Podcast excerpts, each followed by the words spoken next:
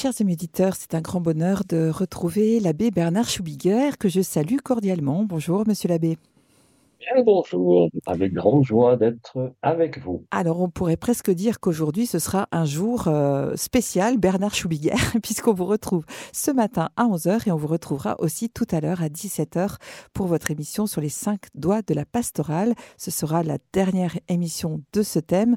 Mais aujourd'hui, vous débutez une nouvelle émission justement pour nous aider à entrer dans ce temps du carême. Je vous laisse peut-être présenter cette série d'émissions.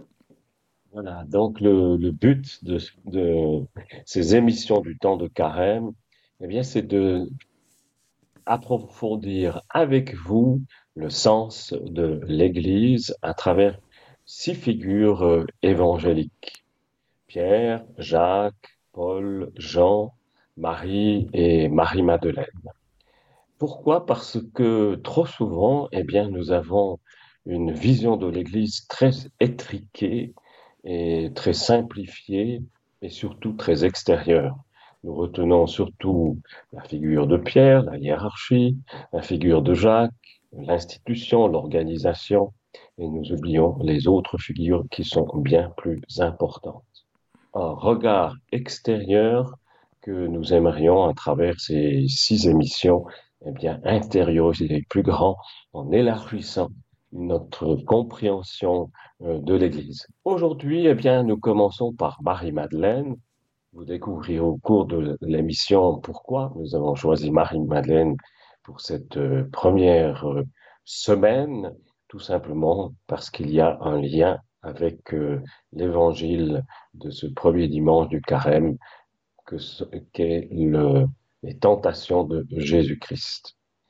Commençons par euh, nous poser la question, qui est Marie-Madeleine? Tantôt on la présente comme l'apôtre des apôtres, tantôt comme la pécheresse euh, repentie, et puis la légende a encore ajouté d'autres euh, personnages historiques, mais surtout, elle est le premier témoin du Christ ressuscité, comme nous le découvrirons en lisant l'évangile de Saint Jean.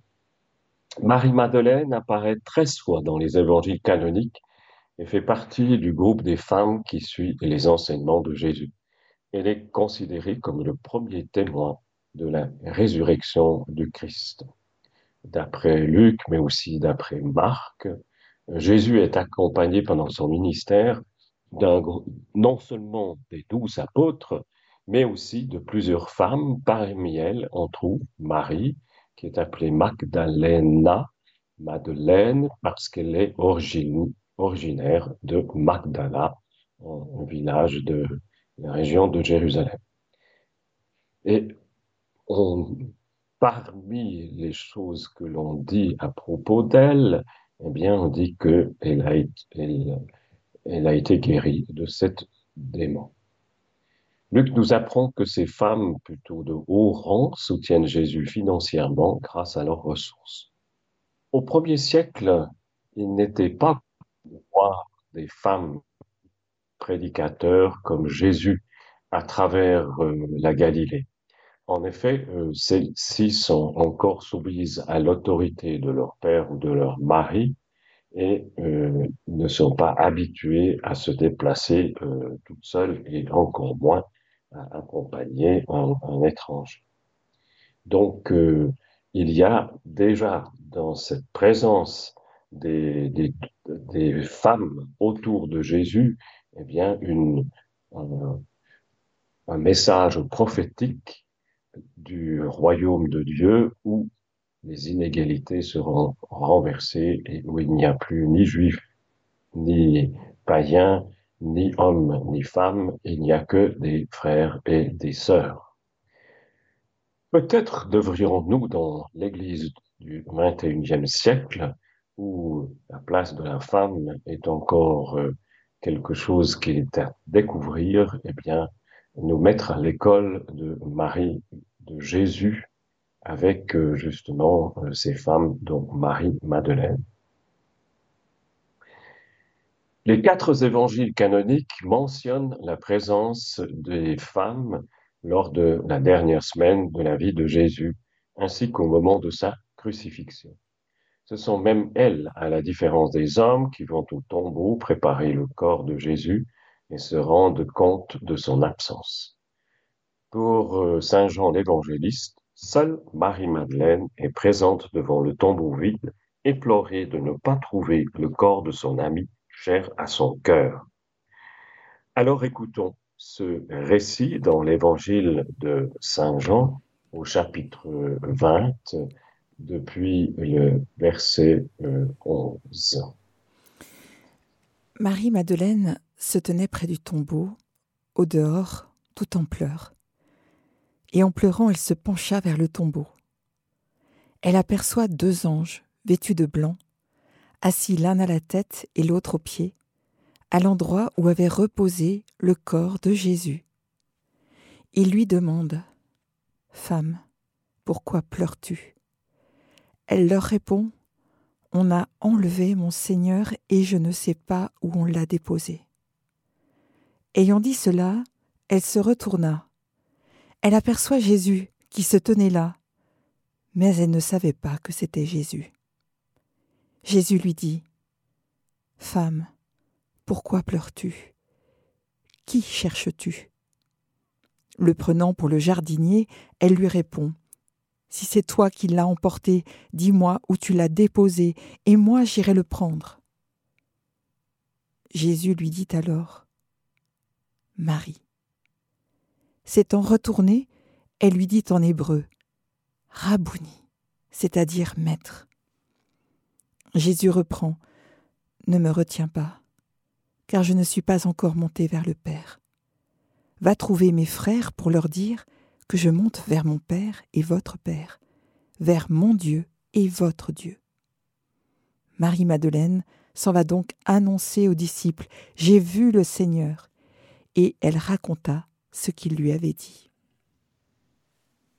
Eh bien, chers auditeurs, euh, j'aimerais surtout retenir dans ce texte déjà euh, ce verbe se retourner. Il apparaît deux fois, au verset 14 et au verset 16. Physiquement, c'est impossible de se retourner deux fois tout en étant tourné vers la même personne. Donc, ce verbe retourner a euh, un sens bien plus profond que simplement un retournement euh, physique. La première fois, eh bien, euh, Marie-Madeleine se tourne vers celui qu'elle prend comme le jardinier. Et puis la deuxième fois, eh bien, il s'agit d'un retournement intérieur où euh, Marie-Madeleine se tourne intérieur, intérieurement vers celui qu'elle connaît déjà dans son cœur et qui habite en elle, Jésus le Christ, le vivant, le ressuscité nous avons là un exemple parfait d'une double conversion. Tout baptisé, tout homme est appelé à cette double conversion. Tout d'abord, eh bien, se convertir en se détournant du mal et en se tournant déterminément vers euh, Dieu et donc vers le bien. C'est ce que Marie-Madeleine a fait en suivant le Christ comme les autres femmes qui ont accompagné Jésus avec euh, ses douze apôtres. Et puis, il y a ce retournement intérieur qui est cette rencontre personnelle avec le Christ vivant et ressuscité dans sa propre vie. C'est souvent ce qui manque le plus à nous euh, baptisés euh, d'aujourd'hui ce retournement intérieur qui est euh, cette rencontre personnelle avec Jésus. Jusque récemment, eh bien, euh, Vatican II, c'était une manière de parler uniquement dans les milieux évangéliques. Heureusement, les derniers papes, Jean-Paul II, Benoît XVI, François, bien, parlent de cette rencontre personnelle sans cesse comme étant la clé de notre, foi. Il ne suffit pas de, de croire avec le credo, il, suffit, il faut encore croire avec le cœur et avec euh, cette rencontre personnelle. Et chacun devrait pouvoir rendre compte, euh, comme un témoignage, de sa rencontre personnelle avec euh, Jésus-Christ. C'est ce que fait Marie-Madeleine dans cette rencontre. Et puis, il y a un deuxième élément qui est très important et que, sur lequel nous reviendrons encore. Euh, Jésus, euh, Jésus lui dit, ne me retiens pas, car je ne suis pas encore monté vers le Père. Donc, il y a cette tendance naturelle de Marie-Madeleine à vouloir mettre euh, sur Jésus hein, un amour possessif, un amour qui, d'une certaine manière, est encore égoïste, un amour qui n'est pas encore ce don total dont euh, Jésus est le représentant euh, de l'amour parfait. Ne me retiens pas, car je ne suis pas encore monté vers le Père. Et Marie-Madeleine reçoit une tâche, et c'est pour cela qu'elle est appelée l'apôtre des apôtres, va trouver mes frères pour leur dire que je monte vers mon Père et votre Père, vers mon Dieu et votre Dieu. Donc, euh, la tâche n'est pas seulement d'annoncer euh, sa résurrection, mais surtout son retour au Père. Chez Saint Jean, euh, l'heure, eh bien, c'est l'heure de la passion, de la résurrection, de euh, l'ascension et de la Pentecôte. Et, pour Saint Jean, eh bien, c'est un seul et unique événement qui se déroule effectivement dans le temps, mais qui est un seul et unique mystère. Voilà ce que nous pouvons dire de Marie-Madeleine à partir de ce texte de, Saint Jean. nous pourrions aussi encore nous attarder sur les pleurs, hein. mais, mais, voilà, partout. Euh, revenons maintenant et sur le fait avec euh, le père, euh, le père Lefebvre, Philippe Lefebvre, mon spécialiste de l'Ancien Testament, et qui nous dit que en réalité Marie-Madeleine est une création littéraire du pape Grégoire le Grand au VIe siècle après Jésus-Christ. En effet, Marie-Madeleine serait née de la fusion entre plusieurs figures évangéliques. Marie de Magdala, amie fidèle du Christ et guérie par celui-ci de cette démon ou de cette vice, Marie de Béthanie, la sœur de Marthe et de Lazare, et enfin euh, la pécheresse anonyme citée par Luc, qui est loin les pieds de Jésus. Grégoire Ier crée ainsi une Madeleine propre à servir son intention de réformer moralement euh, l'Église. D'ailleurs, euh, pleurer comme une Madeleine, cela vient de, là.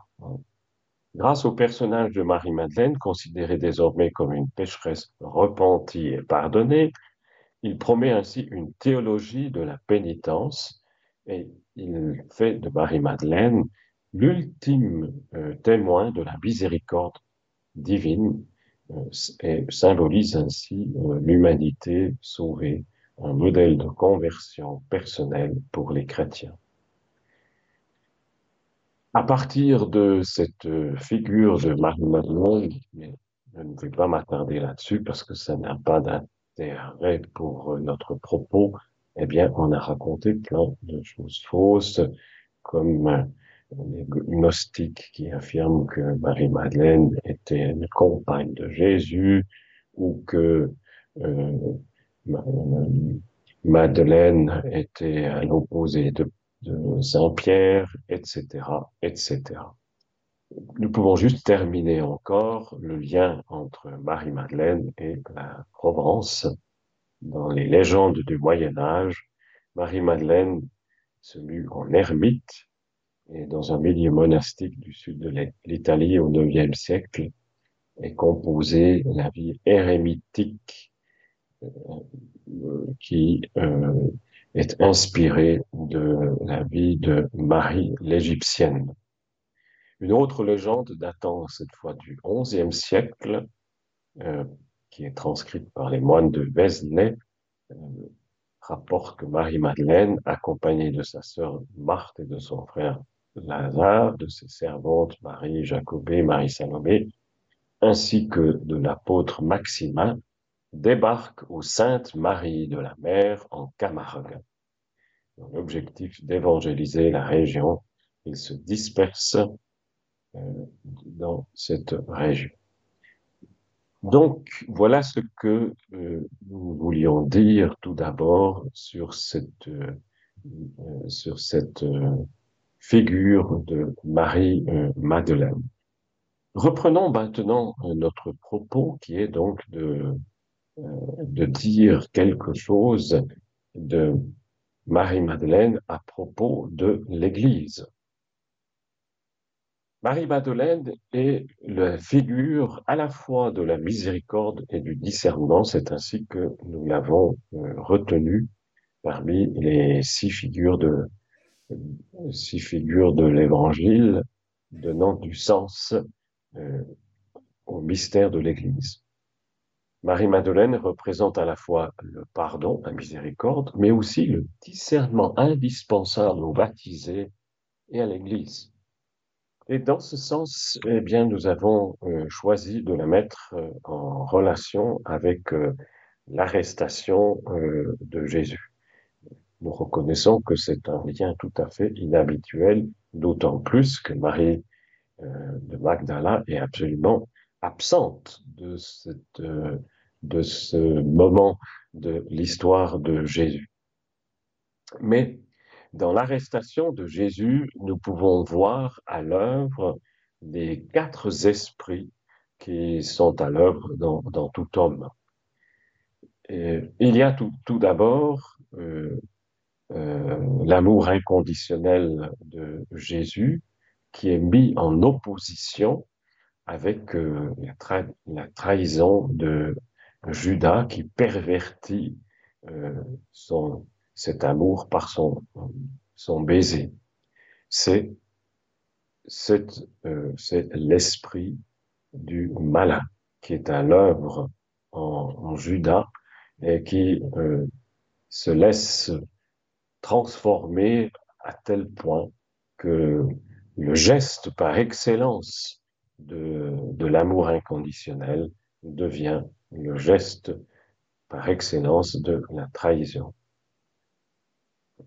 bien sûr mettre aussi en lien avec Marie-Madeleine, qui elle-même a été guérie euh, de cette démon, c'est-à-dire de, de tout ce qui pouvait l'empêcher d'être tout entière dans les bras et dans, dans les mains de, de son Seigneur et de son Dieu.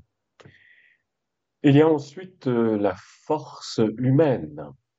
Euh, c'est l'épée de Pierre qui veut défendre par ses propres forces ce Jésus qui est en train d'être arrêté. Et voilà, lorsque l'homme agit par lui-même, eh bien, euh, il provoque des, des conséquences qui sont euh, malheureuses. Pierre, en voulant euh, défendre Jésus, eh bien, avec son épée, va trancher l'oreille du serviteur de, qui, est, là présent. Il y a ensuite euh, les forces du monde, donc l'esprit du monde, eh bien c'est les soldats. Euh, les soldats ne font rien d'autre que de faire ce qu'on leur a demandé de faire. Ils agissent comme tout le monde. Hein. C'est l'esprit du monde. Lorsqu'on ne se pose pas de questions, lorsque on ne s'interroge pas, lorsque on ne discerne pas, eh bien, le plus souvent, on agit avec l'esprit du monde, comme tout le monde, et, euh, on agit mal. Et puis, enfin, il y a euh, l'Esprit Saint qui agit à travers Jésus-Christ et qui vient guérir l'oreille du serviteur, signe de la miséricorde agissante de, Jésus. Et, c'est exactement ce même esprit qui agit euh, en Marie-Madeleine, capable de reconnaître Jésus ressuscité lorsque dans son deuxième retournement, retournement intérieur, eh bien, elle se laisse euh, justement agir par l'esprit.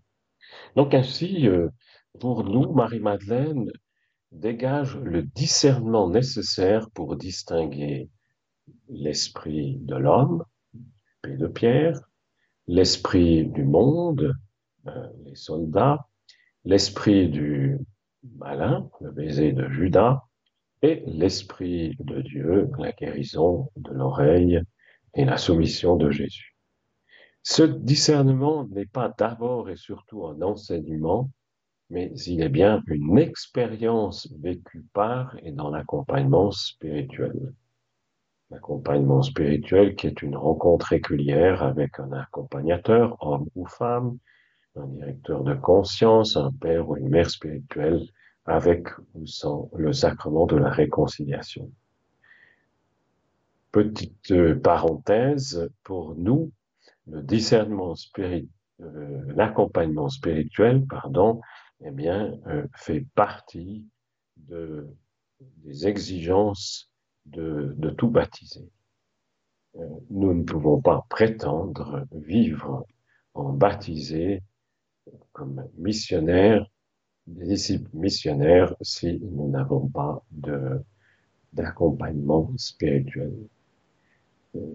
Nous avons besoin de ce regard extérieur qui est comme un miroir qui nous permet de mieux voir l'action de Dieu en nous et de mieux percevoir justement ce qui est de notre propre esprit, ce qui est de l'esprit du monde, ce qui est de l'esprit du malin et ce qui est de l'esprit de Dieu qui nous conduit vers sa volonté, qui nous conduit vers le bien, qui nous conduit vers l'amour parfait. Et nous aimerions, avec euh, Marie-Madeleine, qui est la figure du baptisé spirituel, qui se laisse conduire en tout par l'Esprit Saint, euh, totalement, eh bien, nous aimerions découvrir cette B-attitude qui consiste non pas comme dans une A-attitude à regarder et à faire toutes choses à partir de nous-mêmes, mais dans une béatitude, à faire euh, toutes choses euh, à partir de Dieu dans son accomplissement et avec son regard de révélation et de non-jugement, de miséricorde, de vérité, d'amour et de pardon, dont le fruit est la paix. Alors examinons de plus près cette euh, figure de Marie-Madeleine pour entrer avec le carrier sémiotique du discernement ce que s'édifie concrètement ce euh, discernement. Cher abbé Bernard, est-ce que j'ose vous proposer de faire une petite pause musicale? Ou bien? C'est parfait. Et après cette pause, eh bien, je vous expliquerai plus en détail le carré sémiotique du discernement. Et je vous propose le titre Nous voulons voir Jésus. C'est parfait.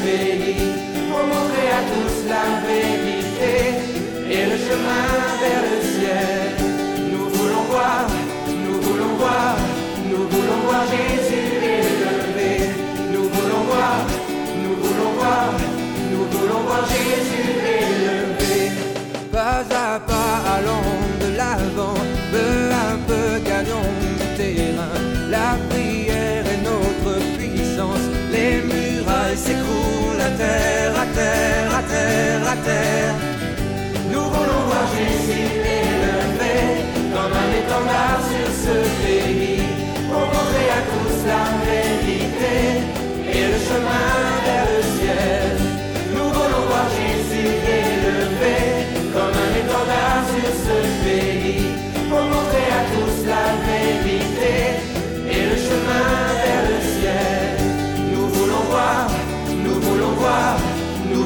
Voir Jésus élevé.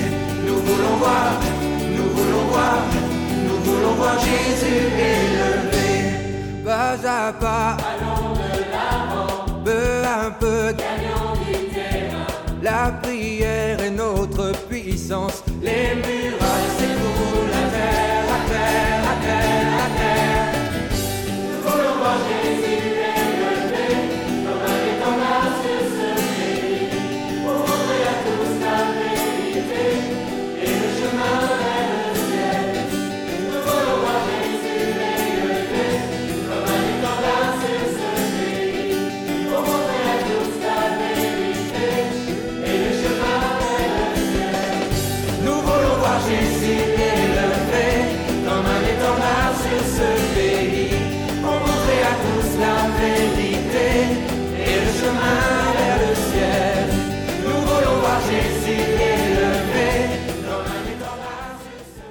nous retrouvons l'abbé Bernard Chouillère qui nous parle aujourd'hui de Marie-Madeleine, l'une des six figures du temps du carême.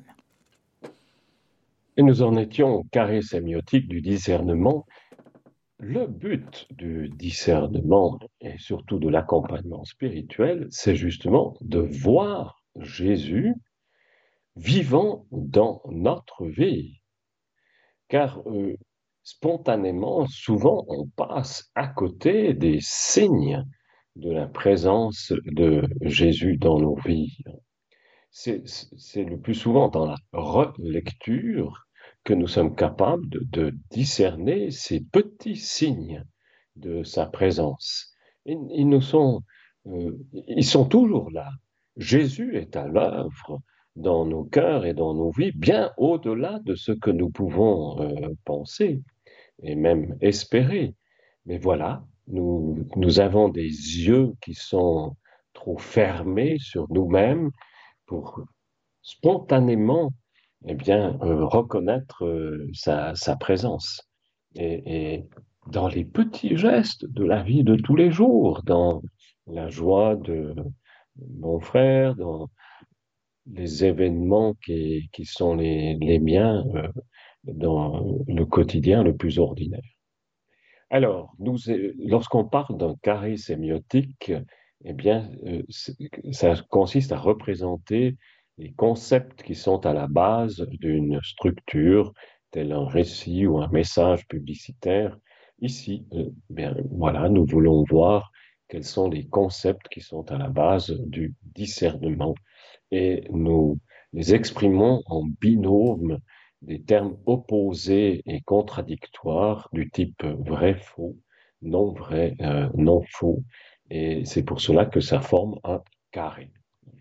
Et donc, dans ce carré du discernement, eh bien, il y a euh, le sens littéral, le péché, euh, qui vient de l'esprit de, de l'homme.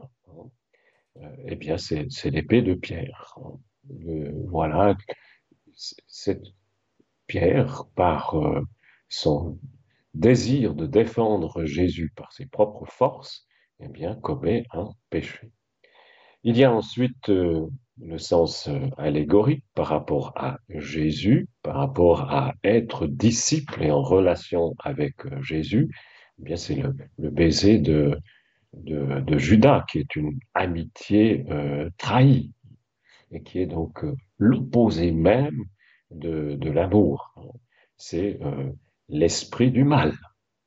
L'esprit du, l'esprit du malin, le démon, eh bien, c'est l'opposé même de, de Dieu. Mais n'oublions jamais que il n'est que soumis à Dieu. Et nous ne sommes pas, euh, nous sommes pas des objets dans la main euh, du démon. Euh, nous pouvons que y souscrire si librement nous avons choisi de le suivre. Ensuite, il y a, il y a le, sens tropologique ou moral, c'est la guérison physique qui est de l'ordre de l'agir. Hein. C'est Jésus qui guérit euh, l'oreille du, serviteur. Et puis, il y a quelque chose de beaucoup plus profond, il y a la guérison intérieure qui est une libération, et c'est le sens anagogique, le sens par rapport à l'ensemble de l'histoire du salut, l'homme qui est prisonnier de lui-même, de son péché, de, de son quant à soi, de son moi, eh bien, a besoin d'être libéré et c'est l'action de l'Esprit Saint qui euh, agit en nous lorsqu'on le laisse agir. Voilà. Euh, reprenons encore peut-être de manière euh, plus conséquente et plus précise le baiser de Judas représente l'amitié trahie, signe euh, par excellence de l'amour et de l'amitié, le baiser qui devient le signe par excellence de la trahison, c'est vraiment le péché de l'homme révolté contre Dieu, de l'homme qui s'oppose sciemment, consciemment, librement euh, contre Dieu et qui devient euh, l'objet euh, l'objet du démon, l'objet de, de Satan. L'oreille guérie par Jésus, c'est cette transformation du péché de l'homme par le pardon et l'action de Jésus euh, par l'Esprit Saint.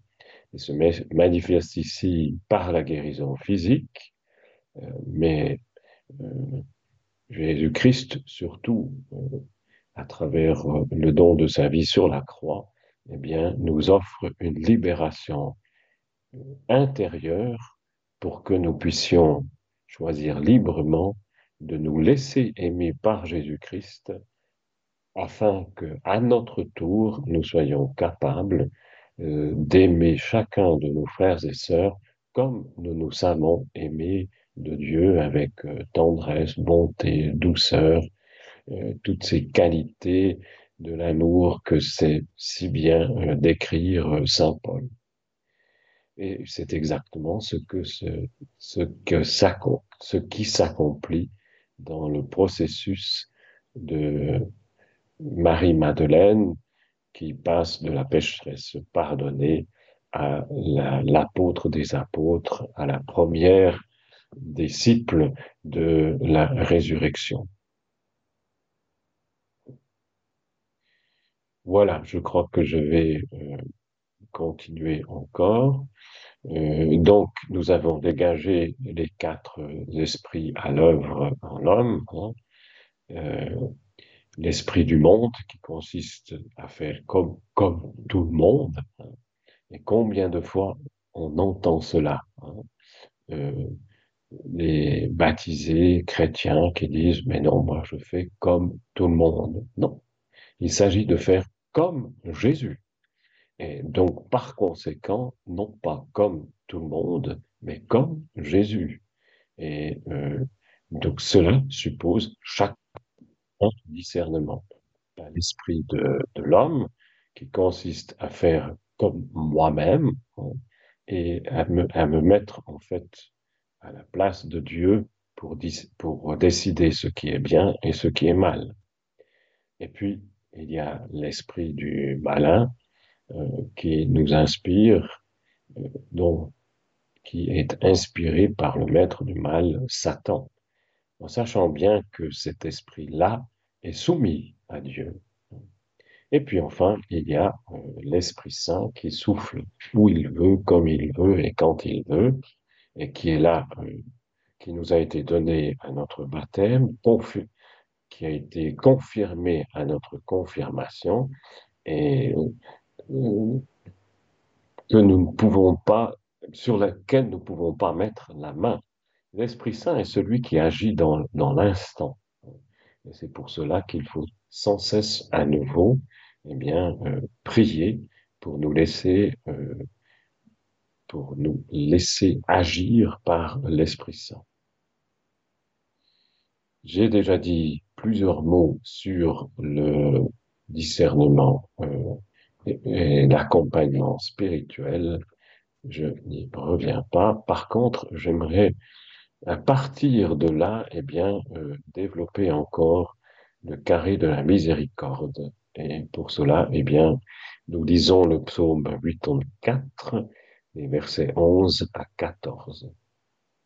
Amour et vérité se rencontrent, justice et paix s'embrassent, la vérité germera de la terre et du ciel se penchera la justice. Le Seigneur donnera ses bienfaits et notre terre donnera son fruit. La justice marchera devant lui et ses pas traceront le chemin. Détaillons à nouveau les quatre composantes de, cette, euh, ce carré euh, sémiotique de la miséricorde. Il y a d'abord l'amour. L'amour, c'est l'amour parfait de Dieu. Euh, Pierre choisit de suivre Jésus. Euh, et il trouve d'abord euh, André et puis lui parle de Jésus. Jésus pose son regard d'amour sur Simon, ce qui le transforme en Pierre, c'est le point de départ de la miséricorde. Jésus vient poser son regard sur chacun d'entre nous et c'est un regard d'amour et de miséricorde. Euh, J'aimerais bien que chacun puisse dire très simplement dans un petit témoignage quand est-ce qu'il a senti, vu ce regard de Jésus sur lui. Probablement, et je l'espère, plusieurs fois euh, dans, dans sa vie, ne serait-ce que euh, dans le sacrement de la réconciliation. Personnellement, eh bien, ce premier regard de l'amour de Jésus, eh bien, je l'ai vécu à Paray-Monial en 1979 dans une session du renouveau durant l'adoration dans, dans, la nuit à la chapelle de la visitation.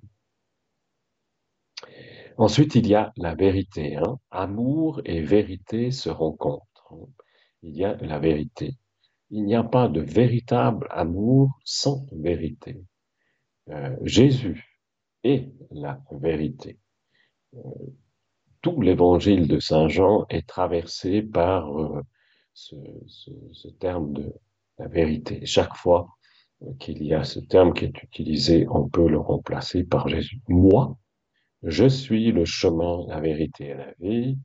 Personne ne va vers le Père sans passer par moi, dit Jean, dit Saint Jean, euh, Jésus dans Jean au chapitre 14, les versets 6. Jésus vient faire la vérité en nous et par nous. Et comment vient-il faire euh, la vérité? Eh bien, c'est sur la croix. C'est là qu'il vient révéler euh, la vérité euh, ultime.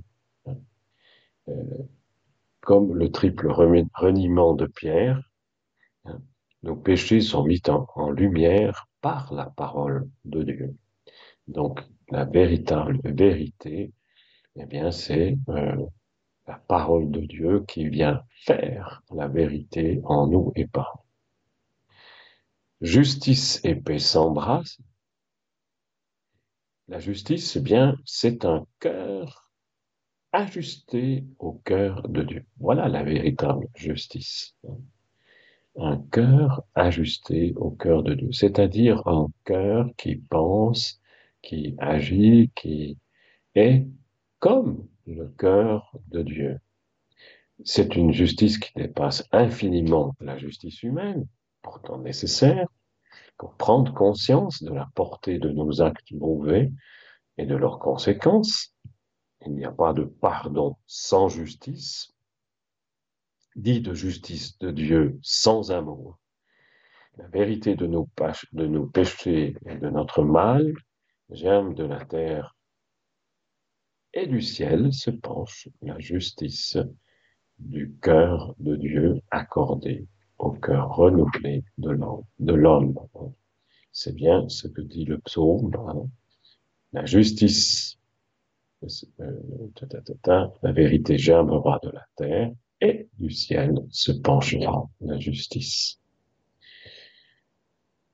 Pardon. Alors le pardon peut nouer la gerbe pour réconcilier l'homme avec lui-même, avec les autres, avec l'univers, par le pardon de Dieu. Il y a ce quadruple pardon qui est essentiel et qui résume euh, les quadruples relations.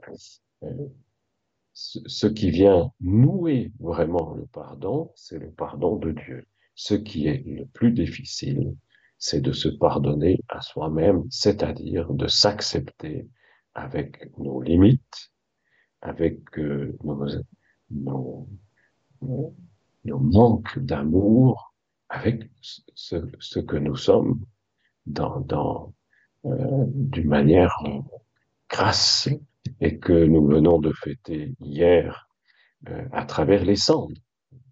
Tu es tu es poussière et tu retourneras à la poussière. C'est cette prise de conscience que nous ne sommes qu'une créature et que nous ne pouvons que compter sur la miséricorde d'un Dieu qui nous aime tel que nous sommes et qui nous élève jusqu'à lui. Hein.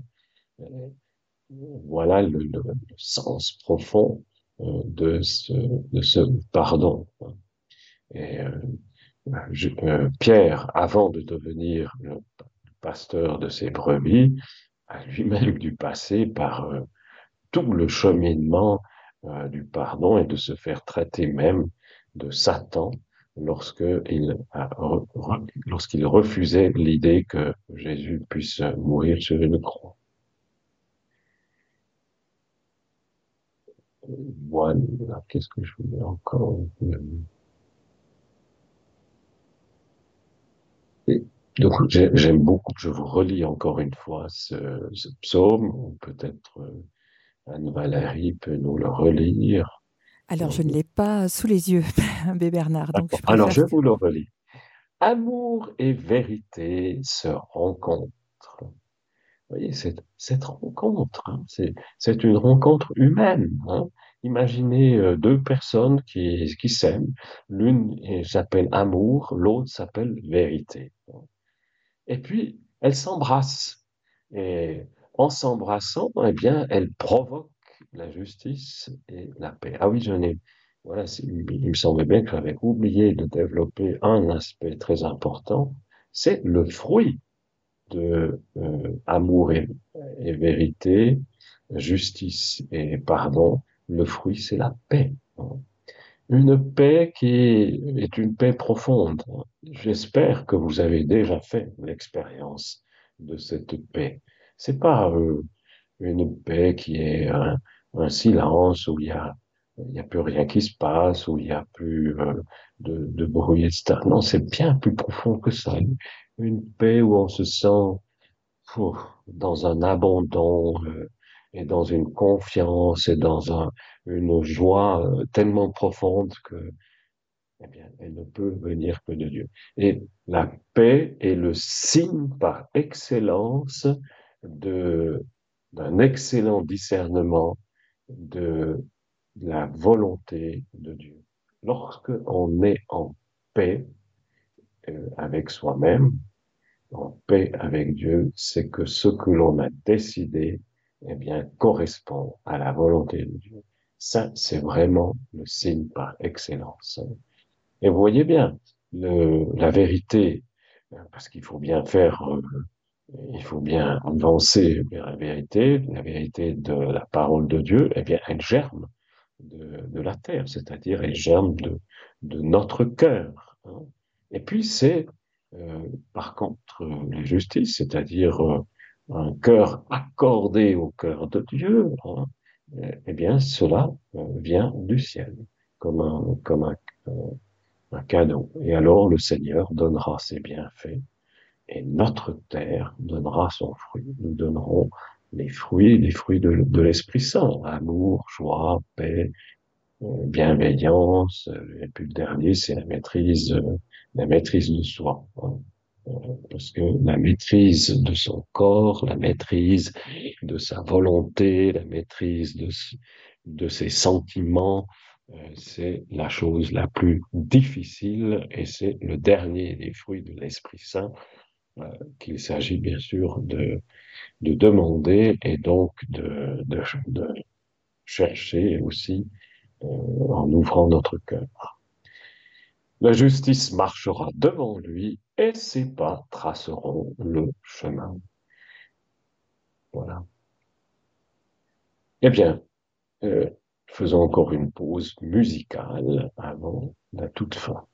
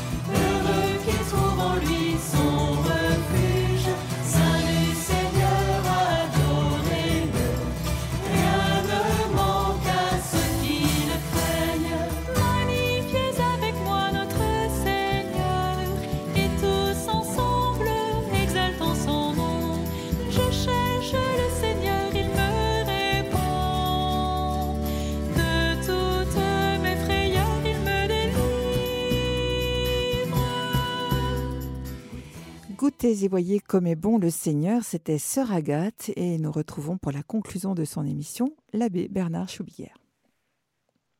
Voilà, nous voulons encore écouter euh, l'évangile de ce dimanche euh, sur les tentations de Jésus et euh, faire le lien avec Marie-Madeleine.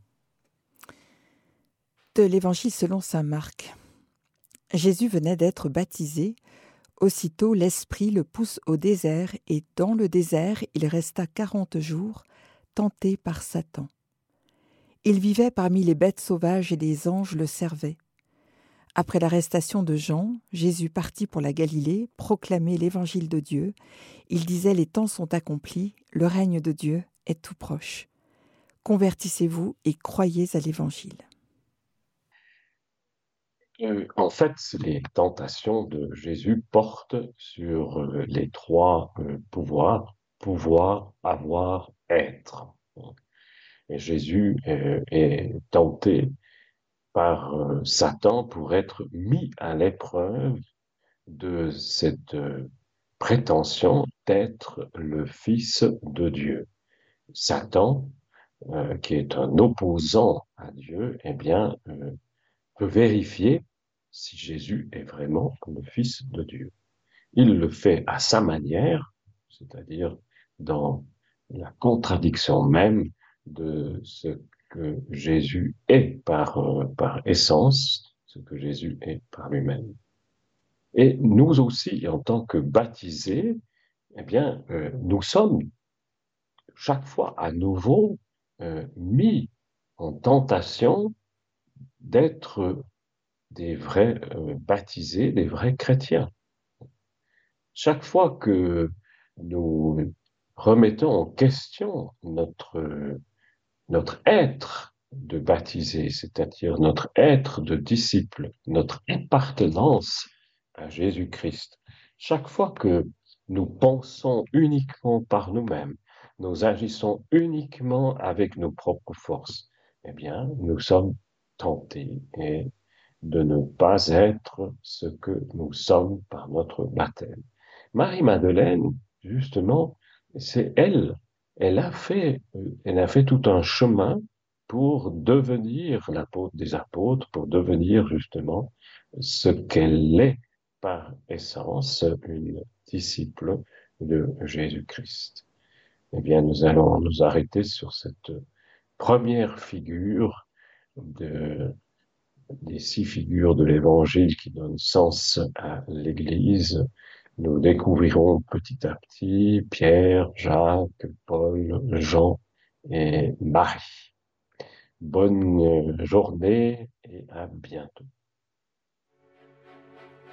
Une très belle journée à vous aussi, cher abbé Bernard, et nous nous réjouissons de vous retrouver la semaine prochaine.